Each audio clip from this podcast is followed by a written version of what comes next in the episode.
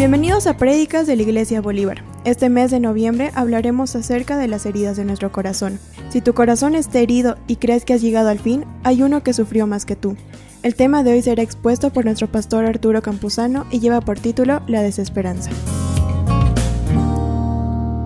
Muy bien, queridos hermanos, queridos amigos, este mes la iglesia me está el privilegio de poder compartir la palabra. Así que todo el mes voy a estar aquí delante de ustedes, primero Dios, y pues el desafío era, ¿qué voy a compartir ahora? Cuando la iglesia me dice, pastor, tienes que hablar sobre este tema, es más fácil para mí. Pero cuando yo tengo que pensar qué tema voy a tocar, ahí tengo un conflicto terrible y paso bastante tiempo meditando y luchando con qué voy a compartir, de qué voy a hablar. Y queridos hermanos, el Señor me ha estado moviendo a hablar de este tema. Y la serie que vamos a tocar todo el mes se llama Las heridas de mi corazón. Las heridas de mi corazón. Y es que cada uno de nosotros a veces tiene cosas en su vida que nos afectan y no sabemos cómo salir adelante. Así que el pasaje clave que va a englobar mucho de este tema es Lucas 4, 18 y 19. Y en este pasaje, queridos hermanos, es cuando Jesús llegó a Nazaret y entró en la sinagoga y le dieron el libro de la ley en Isaías. Y el Señor abrió esto y empezó a leer. Y este pasaje define cuál es la misión del Señor aquí en la tierra. ¿Qué es lo que Él vino a hacer aquí en la tierra? Y fíjense lo todo que dice el pasaje. El Espíritu del Señor está sobre mí por cuanto me ha ungido para dar buenas nuevas a los pobres. Me ha enviado a sanar a los quebrantados de corazón, a pregonar libertad a los cautivos y vista a los ciegos, a poner en libertad a los oprimidos, a predicar el año agradable del Señor. Si revisamos la vida del Señor, cada cosa, cada detalle, el Señor la cumplió en su vida. Precisamente se dedicó a estas cosas que están aquí presentes en este pasaje. Pero quiero resaltar una frase, la frase de lo que se trata la serie que estamos comenzando. Dice, me ha enviado a sanar a los quebrantados de corazón. Es como que Dios ha dicho a, a Jesucristo, hijo, ve al mundo, porque en el mundo hay un montón de personas con el corazón herido, con el corazón quebrantado, que necesitan sanidad. A ver, ¿qué es eso del quebrantamiento de corazón? El quebrantamiento habla de una experiencia dolorosa, tan fuerte que no permite a una persona reponerse y seguir con su vida como si nada habría pasado habla no de huesos rotos o músculos lesionados, sino de relaciones afectivas rotas, sueños destruidos, esperanzas hechas añicos, maneras de vivir rotas por la desgracia que no permiten ver un futuro. Habla de sentirse abrumado por lo que pasa y no encontrar en uno la fuerza para seguir adelante. Habla de necesidades profundas que nunca fueron llenadas. Y saben, queridos hermanos, queridos amigos, Jesús fue experto en ayudar a este tipo de personas. Él vino a sanar a los quebrantados de corazón. El estudio de hoy, ¿cómo se llama? El estudio de hoy se llama la desesperanza. No voy a pedir que levanten su mano, pero sin lugar a dudas, usted, yo y muchas personas hemos pasado por momentos difíciles en las que realmente no veíamos cómo salir adelante, qué hacer con nuestra vida hacia adelante, un momento de desesperación. Busqué en el diccionario qué significa desesperanza y encontré esta definición. La desesperanza es el sentimiento de no encontrar alternativas de solución ante una determinada situación o de no tener expectativas del futuro. Eso es. Algunos ejemplos de situaciones desesperantes. La pérdida del sentido para vivir. La pérdida de mis relaciones. La pérdida de una meta por la cual luchar. La pérdida de relaciones personales. Que me llevan a pensar que mi vida no tiene sentido, que ya no sé qué voy a hacer hacia adelante.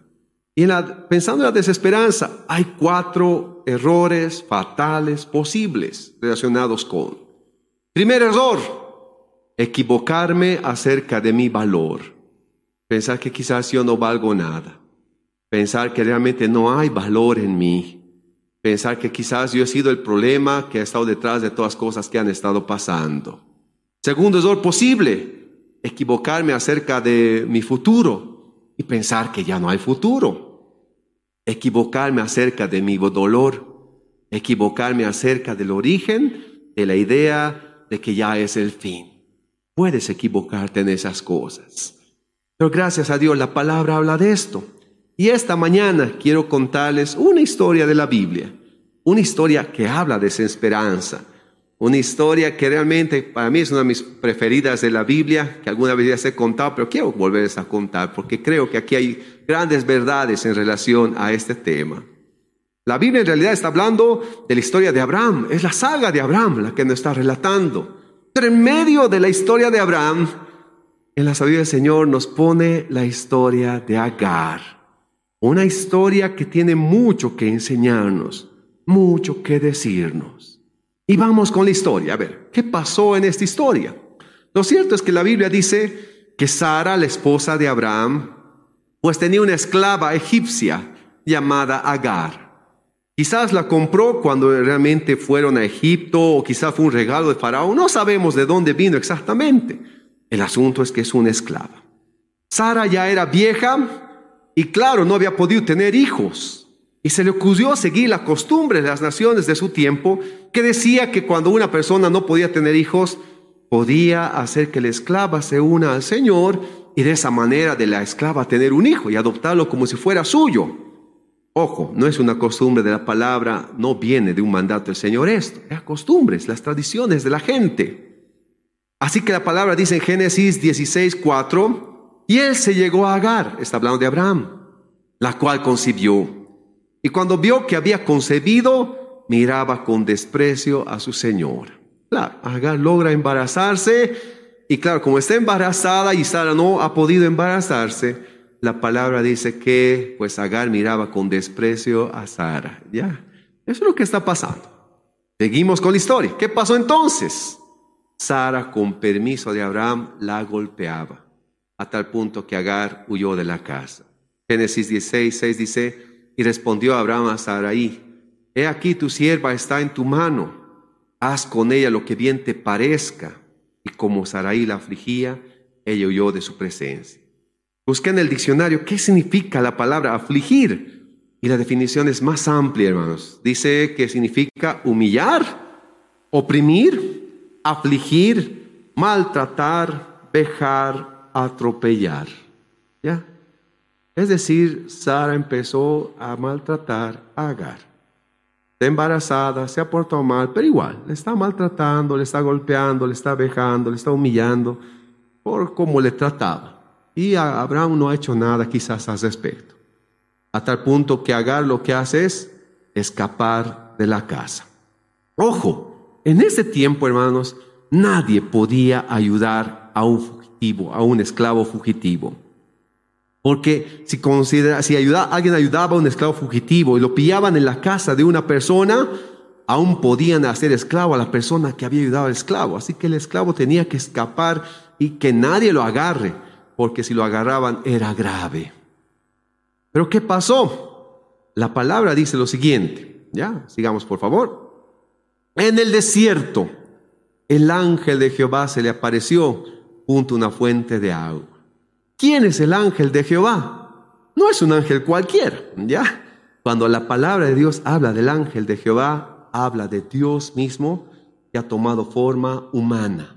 Es decir, Dios mismo, el creador del universo, el que debería estar ocupado quizás de poner reyes, de sacar reyes, de los asuntos grandes del mundo, da el tiempo de convertirse, tomar forma humana y mira a esta esclava fugitiva que parece no importante, no es la figura importante de la historia de Abraham.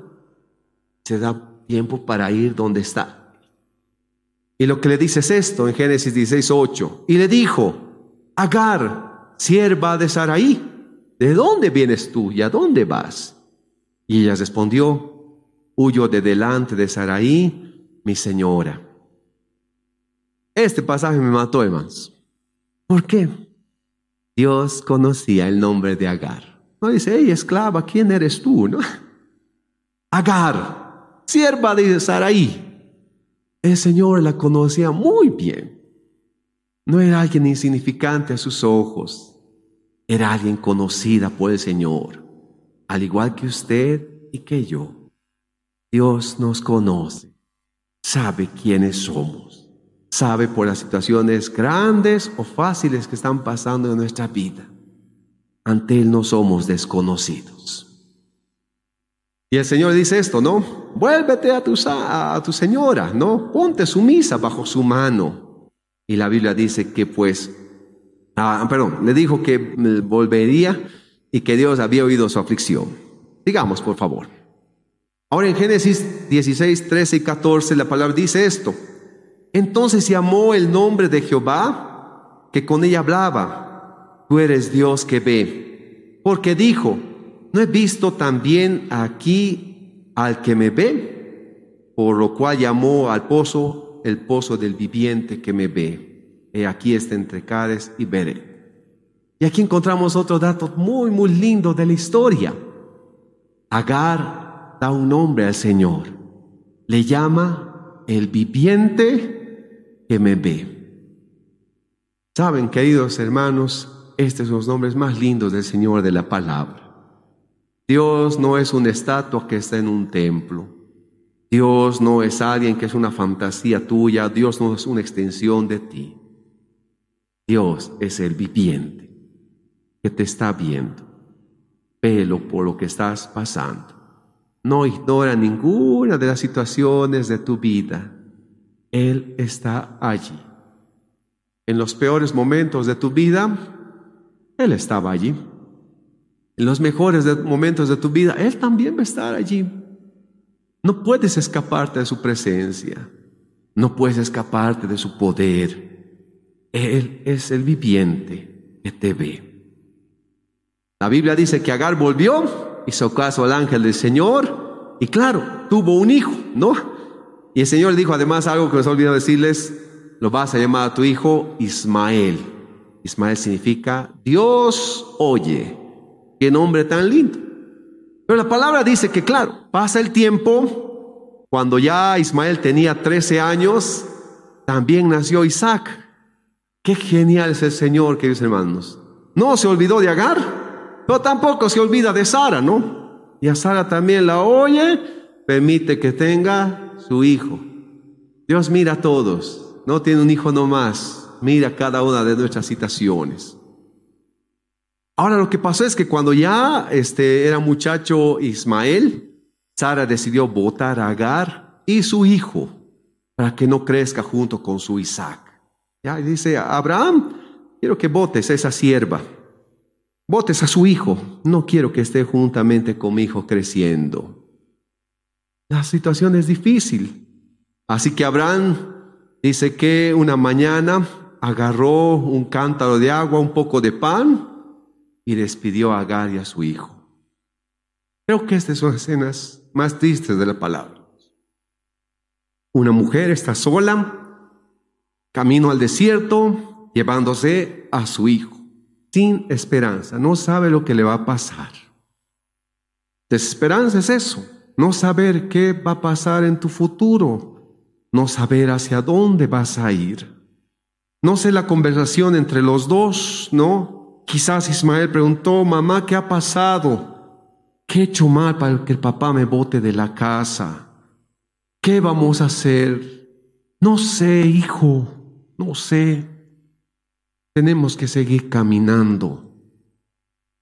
Hay momentos así que te quiebran la vida. Bueno, siguieron de camino y la situación no mejoró porque la Biblia dice que Agar caminó por el desierto errante. Errante, ¿qué significa? Que Agar se ha perdido en el desierto. ¿Qué pasa cuando una persona no toma agua en un desierto? Se va a morir, no va a durar ni seis horas si no toma agua. Y Agar está perdida en el desierto, tratando de ir juntamente con su hijo en medio de esto. Y en Génesis 26, 16 dice, y se fue y se sentó enfrente, a distancia de tiro de arco, porque decía, no veré cuando el muchacho muera. Y cuando ella se sentó enfrente, el muchacho alzó su voz y lloró. El pasaje está mencionando que algo ha pasado. Llegará a un punto en que ya Ismael ya no puede caminar. Aunque es un adolescente, ya no tiene fuerzas para seguir caminando. Y Agar lo puso sus brazos, lo puso debajo de un arbusto. Y como una cuadra de distancia se mueve Agar y dice, no voy a ver cuando mi hijo se muera. Y todavía el muchacho empieza a llorar. Empieza a llorar. ¿Ya? Pero otra vez la palabra dice que el ángel de Jehová se apareció. Dios estaba mirando. No se le escapa esta situación. ¿Ya? Y le dijo que había oído la voz del muchacho. Sigamos, por favor. En Génesis 26, 18 dice, levántate, alza al muchacho, sosténlo con tu mano porque yo haré de él una gran nación. Dios dice, Agar, tranquila, no, todo está perdido, yo estoy aquí. Y la palabra dice que Dios abrió los ojos de Agar y la fuente de agua que estaba buscando estaba allí, allí cerca, no estaba lejos, ¿ya? Entonces dio de beber al muchacho y con eso Ismael se toma fuerzas y después la palabra dice que Ismael creció Dios estaba con Ismael y de Ismael van a salir multitud de naciones. Porque Dios no se olvidó de esta esclava egipcia llamada Agar. Esa es la historia de Agar. Ahora, ¿qué aprendemos de esta historia? ¿Qué aprendemos de la historia de Agar? Algunas cosas que aprendemos son las siguientes. Primera cosa, Dios te conoce por tu nombre aunque nadie te conozca, aunque ni tus amigos se acuerden quién eres tú, Dios te conoce, sabe quién eres tú. Para Dios no hay nadie tan insignificante que no sea digno, digna de su atención. A veces piensa, claro, el Señor que se está fijando en la gente que tiene dinero, en la gente que tiene poder, en la gente vistosa, pero nadie me ha mirado a mí. Dios te mira a ti, sabe quién eres tú. En los momentos más duros de mi vida, cuando me siento perdido o perdida, Él está allí. Él es el viviente que te ve. Dios te mira, sabe quién eres tú. Y aún en los momentos difíciles, Él va a estar allí para ayudarte. No te está dejando. Y una vez, una cosa más que aprendemos, muchas veces la respuesta está delante de mí y necesito que Dios abra mis ojos para poder encontrar una salida. A veces estoy tan perdido en mi angustia, estoy perdido en mi dolor y no veo, no veo, hermanos, no veo la salida, pero la salida está allí. El Señor no se ha olvidado de mí. Sigamos. Verdades en torno a la desesperanza. Cinco verdades para que no te olvides. Primera verdad. Tú eres de valor infinito para el Señor. Jeremías 31.3 dice, Jehová se manifestó a mí hace ya mucho tiempo diciendo, con amor eterno te he amado, por tanto te prolongué mi misericordia. El Señor te ama. No te ama por lo que hayas hecho algo, no te ama por lo que no has hecho, Él te ama porque sí.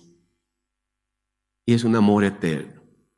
Es un amor que se prolonga y prolonga su misericordia porque te ama. No te olvides de eso. Segunda verdad, el Señor tiene tus días en sus manos. Salmo 31, 14 y 16 dice, mas yo en ti confío, oh Jehová, digo, tú eres mi Dios, en tu mano están mis tiempos. Líbrame de la mano de mis enemigos y de mis perseguidores, haz resplandecer tu rostro sobre tu siervo, sálvame por tu misericordia. Señor, en tus manos están mis tiempos. ¿Lo puedes decir? ¿Qué significa eso? Que ni tú ni yo sabemos el día que vamos a partir. El Señor sabe. Así que hay que vivir cada día con intensidad, dando gracias al Señor porque nos ha regalado, porque cada día es un regalo del Señor para nosotros. No podemos vivir sin esperanza. No podemos vivir mirando al pasado, mirando atrás podemos mirar adelante. Tercera verdad, Él comprende tu dolor, porque Él sufrió mucho más que tú. Cuando el Señor Jesús estaba en la cruz, Él estaba sufriendo. Él cargó en nosotros el pecado, de, el, Dios cargó en Él el pecado de todos nosotros. Él derramó su sangre para que podamos tener perdón. El pasaje que vamos a leer dentro de un momento es Isaías 53, 3 al 5, que habla de esta verdad. Pero no te olvides, el Señor te comprende, porque Él sufrió también como tú, y aún más que tú. Una verdad más, las ideas destructivas no vienen de Dios, sino del diablo. Juan 10, 10 dice, el ladrón no viene sino para hurtar y matar y destruir. Yo he venido para que tengan vida y para que la tengan en abundancia. El ladrón, ¿quién es? El diablo. Es el que pone ideas destructivas en nuestra mente y nos hace pensar que ya no hay valor para seguir viviendo. Él es quien mata, destruye y hurta las cosas que Dios nos ha dado. en el Señor podemos tener esperanza porque Él quiere darnos una vida abundante. No te olvides de eso. Y última verdad. La desesperanza para Dios no existe, porque en Él siempre hay esperanza, hermanos. Quien ha conocido al Señor puede mirar cada día con esperanza, siempre. Pablo escribió esto cuando estaba en la cárcel, quizás pronto a fallecer, y dice, ¿no? Como desconocidos, pero bien conocidos. Como moribundos, mas he aquí vivimos como castigados, mas no muertos, como entristecidos, mas siempre gozosos, como pobres, mas enriqueciendo a muchos, como no teniendo nada, mas poseyéndolo todo. Qué fantástica idea, hermanos, ¿no? A veces uno piensa que está tan mal, pero puede hacer tanto bien en medio de esas cosas. Dios puede obrar en medio de nuestras situaciones tristes en la vida. Y quiero acabar, hermanos, esta mañana con la letra de una canción. Dani Ríos escribe una canción que en una parte dice esto. Si tu corazón herido está y te duele tanto que no sabes qué hacer y crees que eres el único que se ha sentido así, hay uno que herido fue aún más que tú. Si tú crees que has llegado al fin y te sientes solo sin nadie a quien ir, y tú dices que no hay nadie que ha sufrido como tú. Hay uno que ha sufrido más, aún más que tú. Vamos a orar. Señor, Dios de toda gracia, de todo poder. Tú conoces cuántos corazones heridos hay aquí, Señor. Porque algo ha pasado en nuestra vida, Señor, que nos ha lastimado, que nos ha golpeado. Pero Padre bendito, Gracias porque tú eres experto, Señor, en sanar quebrantados de corazón. Así que venimos, Señor, a ti con el corazón quebrantado. Muchos de nosotros quizás ya sin esperanza, porque pareciera que nuestra situación no tiene solución. Pero reconocemos, Señor, que tú eres el viviente que nos ves. Y como viste, Señor, al esclava Agar, Señor, nos miras a nosotros y no nos vas a dejar. Vas a cumplir tu perfecto propósito en nuestras vidas. Vas a levantar de nosotros naciones. Porque esa es tu palabra. Porque esas son las cosas que tú haces, Señor. Más allá de lo que podemos entender o podemos soñar. Haz una obra de sanidad, Señor. Llena nuestra vida de esperanza. Llena nuestra vida de consuelo, Padre. Sana nuestro corazón, te rogamos. En nombre de Cristo, nuestro Señor y Salvador. Amén.